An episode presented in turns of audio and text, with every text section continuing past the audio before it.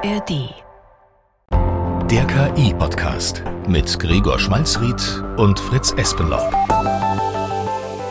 Herzlich willkommen zum KI-Podcast. Diese Woche hier im Studio mit dem echten Gregor und natürlich auch mit dem echten Fritz. Und der echte Gregor freut sich diese Woche natürlich über die große KI-Meldung, würde ich sagen, die mal in eine ganz andere Richtung geht. Nämlich wurde ein Song von John Lennon aus dem Jahr 1977 mithilfe von so KI-Restaurierungstechnologie wieder aufgefrischt. Und wir haben zum ersten Mal seit ein paar Jahrzehnten einen neuen Beatles-Song. Total spannend, ist auch ein schöner Song, aber, und das muss man dazu sagen, es ist ja immer noch der echte John Lennon. Also es ist kein KI-Fake, wie wir jetzt in dieser Sendung einige erleben werden, sondern es ist etwas, wo wirklich sich jemand hingesetzt hat und wirklich gesungen und wir haben nur die Technologie gebraucht, um das quasi so klingen zu lassen, als könnte man es auch im Radio spielen. Das ist aber was, das funktioniert mittlerweile auch ohne, dass man den Originalkünstler da hatte, dass er sich hingesetzt hat und den Song eingespielt hat. Und wir haben hier schon direkt das erste Beispiel dafür. We don't need wine, we need water. Now stop. Stop. Ist das auch Beatles? ich bin mir sicher, die Fans würden sagen, er ist der spirituelle Nachfolger von Paul McCartney. Aber nein, das ist Harry Styles, bekannt aus Boybands und anderem. Und ähm, der Song ist aber, soweit wir wissen, nicht echt. Also der ist aufgetaucht als angeblicher Leak in so einem Internetforum. Leute haben gesagt, hier guckt, hm. ist krasser neuer Song von Harry Styles. Weltweiter Popstar, hört ihn euch an. Aber soweit wir wissen, und wir wissen da schon relativ viel drüber, ist das tatsächlich auch KI generiert. Also jemand hat seine Stimme quasi gefaked und so getan, als sei er Harry Styles. Jetzt stehen die Fans Kopf, weil sie sich nicht sicher sind, was sie eigentlich glauben sollen. Ja, es ist total witzig, dass du das schon so sagst. Soweit wir wissen, ist es KI generiert, weil ja, ja. das ist der Zusatz, den man mittlerweile wirklich immer geben muss. Und das ist natürlich auf der einen Seite, ist es vielleicht erstmal was harmloses, was lustiges, wie jetzt bei Harry Styles. Aber natürlich haben wir ganz, ganz viele Bereiche im Leben, wo das gar nicht so harmlos und gar nicht so lustig ist. Und das ist natürlich alles, was tatsächlich das echte Leben und echte Menschen beeinflusst. Zum Beispiel die Politik. Also wenn auf einmal eine Rede auftaucht von einem Politiker und der sagt was, was er gar nicht gesagt hat, dann ja, kann das eine ganze Menge Konsequenzen haben. Und das passiert ja immer mehr, wie zum Beispiel in England war das gerade der Fall mit Keir Starmer. Das ist der Vorsitzende der Labour-Partei. Und von dem ist diese Aufnahme gerade moron. No, I'm sick of it. No, I'm sick of it. I'm sick of it. Every single time. Just shut your fucking mouth. Fucking ich glaube, man muss gar nicht so wahnsinnig gut Englisch verstehen, um ungefähr zu verstehen, wie, was da die Stimmung ist. Also er, er flucht sehr viel und die Person, die das ins Internet gestellt hat, sagt, dass Keir Starmer, wichtiger Politiker, seine Mitarbeiter anschreit und beleidigt. Das war sozusagen das, was diese Aufnahme angeblich beweisen soll. Aber das Problem ist, sie beweist überhaupt nichts. Also es ist relativ leicht, das zu faken. Auch hier, wir glauben, es ist gefaked. 100% sicher wissen wir es nicht. Also wir haben mittlerweile, glaube ich, im KI-Podcast schon oft genug mit Stimmsoftware und Sprach-KIs experimentiert, dass alle, die uns regelmäßig hören, das jetzt vielleicht auch gar nicht mehr so überraschend finden. Aber wir haben noch nicht so sehr über die Konsequenzen geredet, die das hat. Wenn mhm. jetzt eben jeder Klang, jede Sprachaufnahme, jede Stimme, die man hört, nicht mehr eindeutig beweisbar ist, ob das jetzt tatsächlich passiert ist oder nicht. Zumindest wenn man nur die Sprachaufnahme hat und sonst nichts ja, dann hat das eine ganze Menge Konsequenzen. Und genauso ist das natürlich bei der Bildebene. Also auch da haben wir ja schon öfters drüber geredet, dass KI-generierte Bilder immer lebensechter werden. Und ganz besonders deutlich sieht man die Auswirkungen aktuell im Nahostkonflikt. Also Israel und Gaza ist ja ein Konflikt, der auf den sozialen Medien fast genauso verbittert ausgetragen wird wie in echt, kann man sagen. Und wo es eine hohe Nachfrage auch gibt nach Informationen und natürlich aber auch eine hohe Nachfrage nach Informationen, die so ein bisschen das eigene Weltbild bestätigen. Man möchte, man möchte das sehen, von dem man denkt, dass es so ist. Ganz genau. Und ein Beispiel von unzähligen, die in letzter Zeit in meiner Twitter-Timeline waren, das ist zum Beispiel ein Bild von einem vermeintlichen palästinensischen Kind, eben ja in Ruinen von einem zerbombten Haus. Und das hebt seine Hand, also es ist eben auch blutbeschmiert und alles. Und das Bild sieht sehr realistisch aus. Und wenn man sich anguckt, sieht man aber natürlich, es hat sechs Finger an der einen Hand, was ja so bisher zumindest ein klassisches Merkmal von KI-generierten Fotos ist. Das Ding ist nur, bei dem Bild sehen wir es ja jetzt. Ne? Das war ja ganz lange ja. so, dass ganz viel, dass KIs immer Probleme hatten, Hände richtig darzustellen. Es ist fast wie so ein wie so ein bisschen oldschool, dass das Problem hier immer noch auftaucht, weil eigentlich sind die KIs ja mittlerweile schon weiter. Also die KIs, die ich kenne, die machen mittlerweile alle korrekt fünf Finger pro Hand. Ja, das geht ganz schnell, wie das jetzt immer besser wird. Aber es gibt immer noch kleine Merkmale. Du erinnerst dich wahrscheinlich an den Daunenjackenpapst, weil du ja damals auch über den berichtet hast. 1000 Mal habe ich den mittlerweile schon gesehen. Und bei dem war es so, der hatte zwar fünf Finger, aber die Hände waren trotzdem ein bisschen seltsam. Es gab kleine Merkmale, auf die man sich noch verlassen konnte. Ja, und das ist natürlich total schwierig, weil einerseits ist es gut, dass es diese kleinen Merkmale noch gibt und man kann auch, wenn Leute einen fragen, du, wie unterscheide ich eigentlich echte Bilder von KI-generierten Bildern, dann kann man sagen, bei vielen Bildern ist es noch so, dass die Hände so ein bisschen verraten, was da eigentlich los ist, aber gleichzeitig möchte man das ja nicht für immer sagen, weil wenn in zwei Wochen die nächste KI rauskommt und die Hände sind endgültig perfekt, dann hat es nichts mehr gebracht, dann ist es auch egal. Dann ist es sogar eher kontraproduktiv. Genau, weil, weil man, man, sich denkt, was weil man denkt, da stimmen ja jetzt die Hände und sobald das äh, Kind auf dem Bild fünf Finger hat, heißt es also, das ist echt oder so. Aber so einfach ist es nicht. Es wäre schön, wenn es so einfach wäre. Ja, und als ob das jetzt nicht schlimm genug wäre, dass das Ganze immer schwerer erkennbar wird und die KI-Bilder immer besser werden, sie sind auch immer leichter herzustellen. Mhm. Das bedeutet, dass zum einen die Software einfach enorm unkompliziert ist. Also mittlerweile brauche ich nicht mal mehr einen Account bei Midjourney oder was auch immer, sondern es reicht ChatGPT, das mir mit der multimodalen Funktion Bilder generieren kann. Sondern ist es auch so, dass natürlich immer mehr Leute das auch tatsächlich machen. Ja? ja. Das heißt, früher, wenn ich jetzt wirklich irgendwie bewusst Fehlinformationen verbreiten wollte, also egal, ob das jetzt ein harmloser Prank im Freundeskreis ist oder ich habe tatsächlich irgendwelche unlauteren Absichten im Internet, dann brauchte ich so ein gewisses Maß an Kenntnis über Photoshop vielleicht und musste auch gerade vor einer Weile noch einige Stunden einer Zeit investieren. Jetzt drücke ich auf den Knopf, ja, oder ich gebe einen Satz ein, einen Prompt ein und habe 17 Bilder, die ich einfach dann raus spammen kann. Ja. Die großen KI-Firmen sind sich dessen bewusst, also dieses Problems, dass auf einmal jetzt quasi jeder ihre Tools auch hernehmen kann für Manipulation und die versuchen dagegen vorzugehen. Das merkt jeder, der jetzt zum Beispiel versucht, in der neuen ChatGPT-Bilderfunktion ein Bild von Angela Merkel zum Beispiel zu generieren. Da wird die KI sagen, nee, das mache ich nicht, weil das ist eine echte Person und das verstößt gegen meine Nutzungsbedingungen. Das Problem bei dieser Art von Filter ist nur immer, dass die nie ganz perfekt sind. Also sobald einmal eine KI so eine Schranke davor stellt und sagt, das und das mache ich nicht, geht gefühlt so eine Armee von Hackern direkt daran, zu versuchen, das irgendwie zu überlisten, irgendwie dieses Tool zu überlisten. Und teilweise ist das auch sehr lustig, was die da tun. Also ich habe ein Beispiel gesehen, wo jemand erfolgreich die KI überzeugt hat, wir hätten das Jahr 2200 und die berühmte Person, von der sie ein Bild wollte, sei eh längst tot, mhm. deswegen sei es eh völlig egal. Und das hat funktioniert und dann hat die KI am Ende das Bild generiert, von dem sie am Anfang gesagt hätte, nee, das mache ich nicht, weil das ist zu gefährlich. Also solche Tricks werden immer wieder ausprobiert. Es ist ein Hin und Her, es werden dann wieder neue Filter eingebaut, aber so ganz sicher 100 Prozent ist das eben einfach alles nicht. Und ich meine, es gibt eben genug Bilder, die man auch vollkommen ohne Schranke generieren kann, weil eben keine berühmte Person drauf ist und mit denen trotzdem sich sehr, sehr viel Schaden anrichten lassen kann. Also das Bild von einem Kind aus Gaza ist ein Beispiel. So, das ist einfach, generier mir ein Kind, das in einem Ruinenfeld steht. So, das wirst du immer so formulieren können, dass du um diese Schranken herumkommst. Was anderes ist, das hat vor kurzem Amnesty International tatsächlich gemacht. Und zwar haben die einen Bericht herausgebracht über die Menschenrechtssituation in Kolumbien und hatten da auf dem Cover ein Foto von einer Demonstrantin, wie sie eben von Polizisten festgenommen wird. Und da stand dann unten auch ein bisschen dabei, ja, Achtung, dieses Bild ist nur illustrativ, das ist mit KI generiert, aber so klein, ja, weil man will mhm. natürlich nicht das schöne Cover irgendwie kaputt machen oder ablenken, dass man es halt fast nicht gesehen hat. Und es gab dann auch entsprechend Kritik daran und Amnesty hat darauf geantwortet, naja, also wir haben das halt gemacht, weil wir quasi keine Aktivisten vor Ort in Gefahr bringen sollten, indem man ihr Foto in dem Bild ihr Gesicht erkennen kann und die dann dort Probleme mit der Polizei bekommen. Man muss quasi eine fiktive Person generieren, damit man keine echte Person in Gefahr bringt.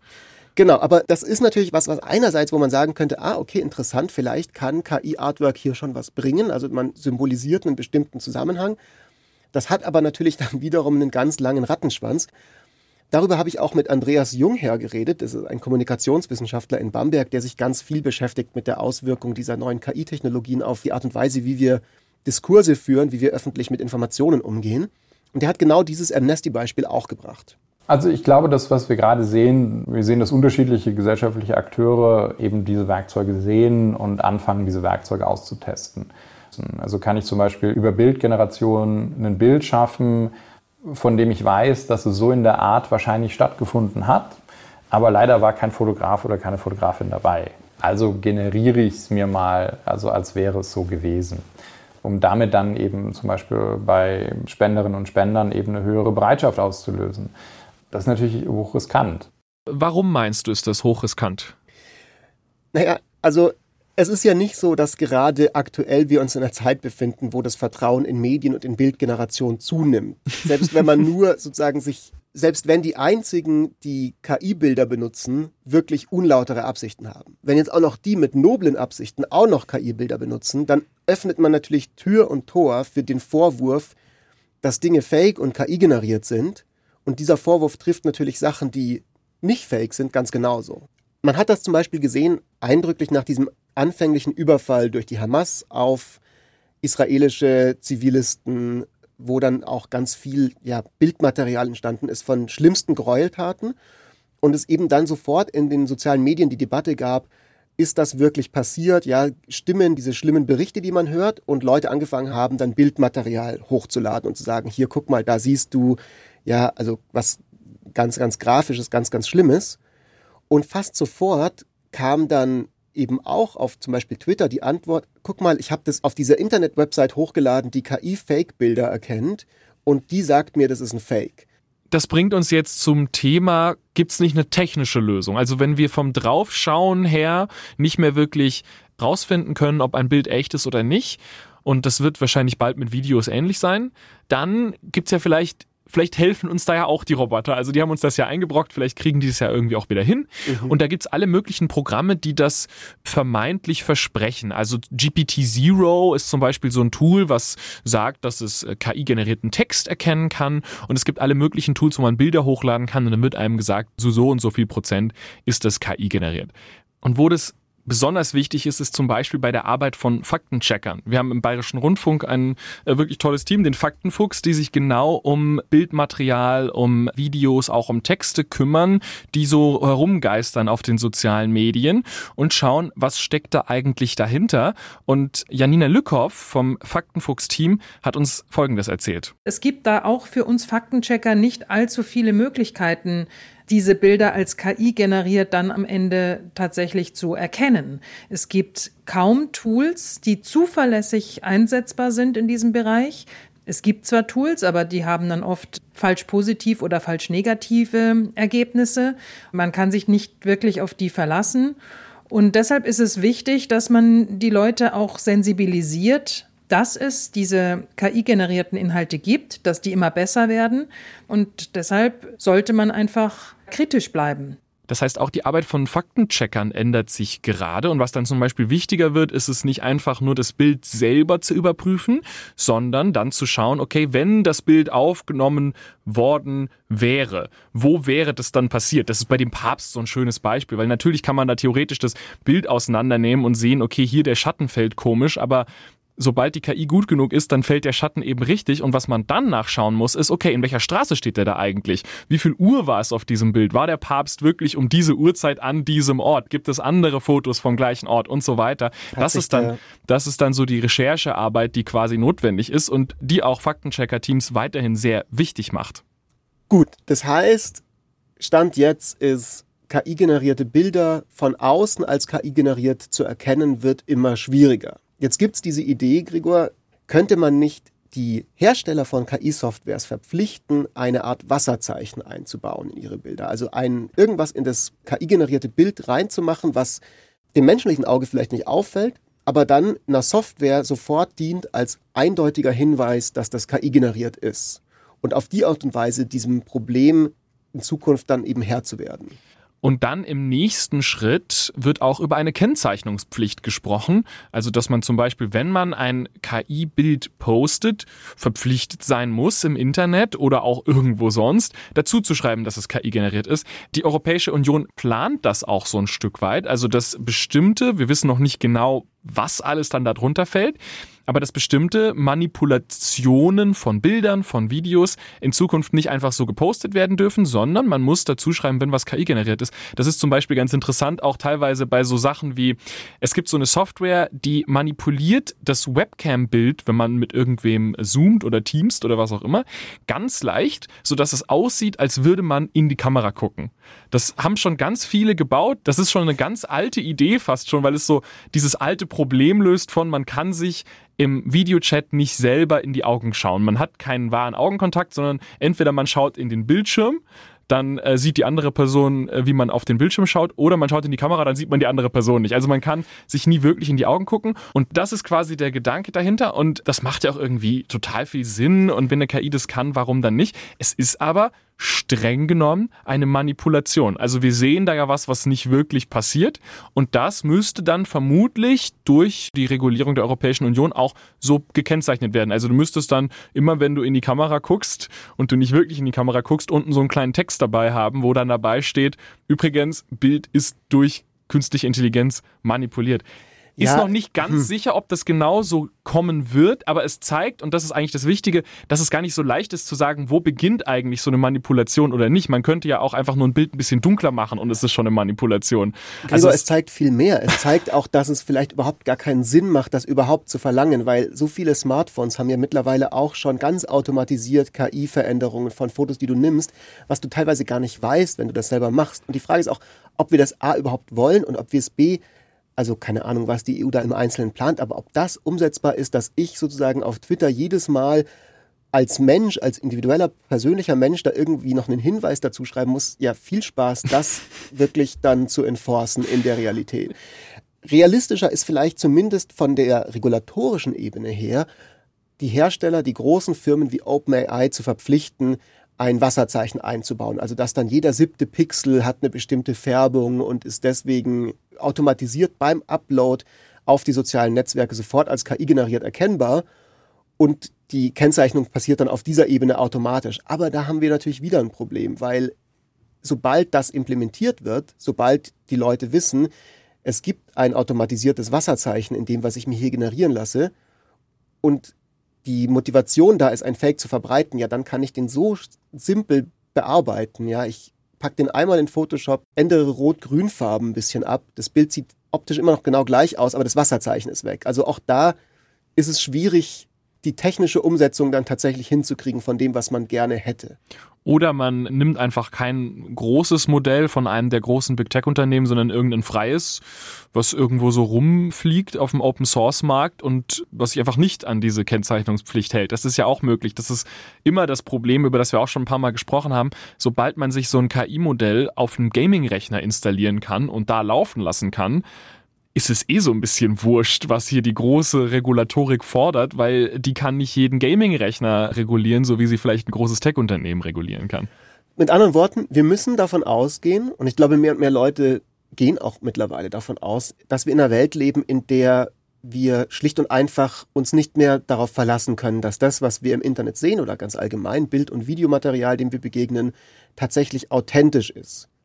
So, das heißt, möglicherweise ist die Erkenntnis der Zukunft, erstmal bei allem davon auszugehen, immer standardmäßig, es ist erstmal fake, so wie wir jetzt dann von standardmäßig vielleicht immer noch ein bisschen davon ausgehen, es ist authentisch, das umzudrehen und dann explizite Kennzeichnung von Dingen zu haben, die nicht fake sind, die nicht KI generiert sind. Wie so ein Gütesiegel quasi, dass man weiß, aha, hier bekomme ich tatsächlich was, was wirklich passiert ist. Dieses und Bild was kommt ich, aus biologischem ja. Anbau. Es gibt da zum Beispiel eine Initiative, die nennt sich die Initiative Content Credentials. Es ist ein bisschen technisch, aber letztlich ist einfach nur der Gedanke der, dass einer Datei sozusagen unfälschbare Informationen beigefügt werden, die man dann später benutzen kann, um genau zurückzuverfolgen, was in diesem Foto passiert ist. Also beim Knipsen und dann aber auch bei jedem späteren Bearbeitungsschritt. Also wenn jemand das Bild leicht dunkler gemacht hat oder wenn jemand eine Person woanders hingeschoben hat per Photoshop, das lässt sich dann im Nachhinein zurückverfolgen. Und das ist auch eine recht recht neue Ankündigung, aber es gibt jetzt bald eine Kamera von Leica, was ja auch so ein klassischer Fotohersteller ist, die diese Technologie in die Kamera schon einbauen. Das bedeutet, das wäre dann, wenn das funktioniert, die erste Kamera der Welt, bei der du dann später immer sicher weißt, okay, dieses Bild hat jemand wirklich gemacht, das wurde nicht gefaked. Und wenn jetzt die großen Smartphone-Hersteller sowas ähnliches einbauen und auch sicherstellen, dass wir immer wissen, okay, hier hat jemand wirklich das Ganze mit seinem Handy aufgenommen und nicht nur gefaked, dann könnte das auch tatsächlich was sein, womit wir was anfangen können. Das ist übrigens mal wieder was, wo die ganzen Blockchain-Leute jetzt auch wieder auftauchen und sagen, das ist jetzt endlich der Use Case für unsere Technologie, ein sozusagen nicht manipulierbares, öffentlich einsehbares Dokument zu haben, das wir alle teilen, wo drin steht, was fake ist und was nicht fake ist.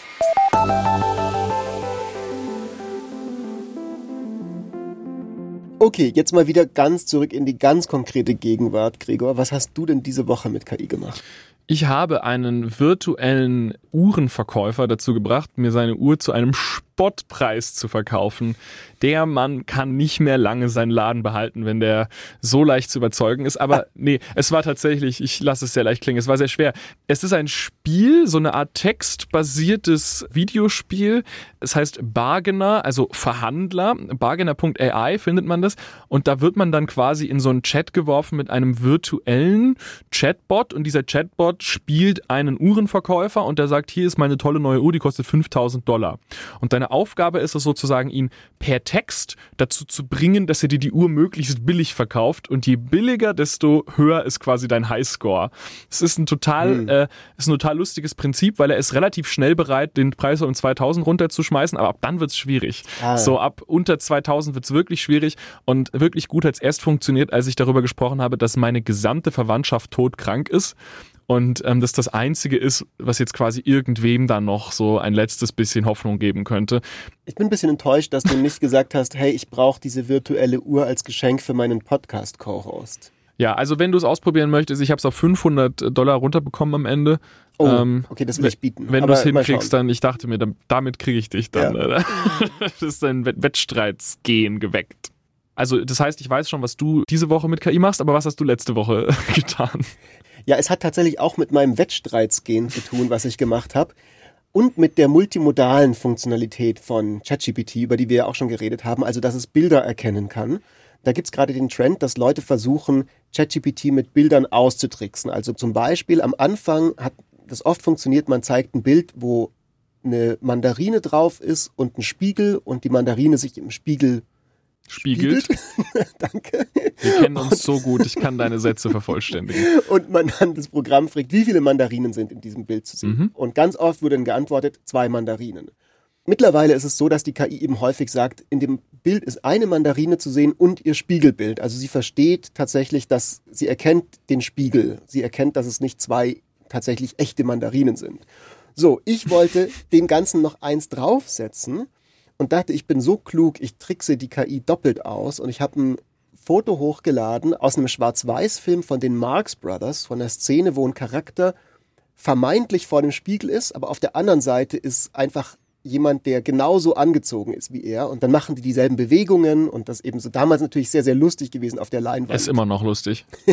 und also es sieht aus wie ein Spiegel, ist aber keiner. Genau und die Szene, das Lustige daran ist, dass er immer rausfinden will, ob er vor einem Spiegel steht oder nicht und dann bestimmte Bewegungen macht und der andere auch dieselben mhm. Bewegungen macht. Und am Ende zieht er sich einen Hut auf und der andere zieht sich einen anderen Hut auf. Aber auf dem Bild, was du hochgeladen hast, da waren die Hüte noch nicht drauf. Also da sahen sie quasi noch sehr gleich aus. Genau, genau. Und ich wollte eben sehen, denkt ChatGPT, dass sich da tatsächlich jemand vor einem Spiegel befindet und sagt mir auf dem, ich habe dann gefragt, wie viele Leute, wie viele Männer sind da zu sehen auf dem Bild und hatte die Hoffnung, es sagt mir, es ist ein Mann und sein mhm. Spiegelbild. Aber es kam dann tatsächlich die Antwort, es ist ein Mann und ein zweiter Mann, der ihm gegenübersteht. Ich liebe diese Experimente. Also es ist wirklich immer spannend zu schauen, was geht gerade, wo hat man quasi noch so die Nase vorn, wo kriegt man die dazu, dass sie irgendwas Falsches erzählt. Ich bin gespannt, ob noch irgendwas übrig ist, so in ein paar Jahren, wie wir das Ding ausgetrickst bekommen. Den einen oder anderen Ort gibt es ja noch. Wenn ihr da draußen weiterhin die Nase vorn haben wollt, was das Thema KI, künstliche Intelligenz und alles, was damit zu tun hat, angeht, ja, dann wisst ihr, was zu tun ist. Und zwar subscriben und liken, wie man so schön sagt, unseren Podcast auf der Podcast-Plattform eurer Wahl. Bleibt uns gerne erhalten oder guckt direkt in die ARD-Audiothek. Da freuen wir uns natürlich am meisten, wenn Leute uns hören. Und ja, empfehlt uns auch gerne weiter, wenn ihr Lust habt. Und wenn ihr euch nicht nur dafür interessiert, was die letzte Woche in der KI-Welt los war, sondern vielleicht auch sonst so äh, und äh, möglicherweise aus einer persönlichen und Meinungs- und ihr all das aus einer persönlichen und meinungsstarken Perspektive hören wollt, dann ist unsere Podcast-Empfehlung der Woche vielleicht was für euch. Der Podcast von Extra 3 und mit Sarah Bosetti. Extra 3 Bosettis Woche. Da haben sie wirklich einen Namen gefunden, der das Produkt gut zusammenfasst.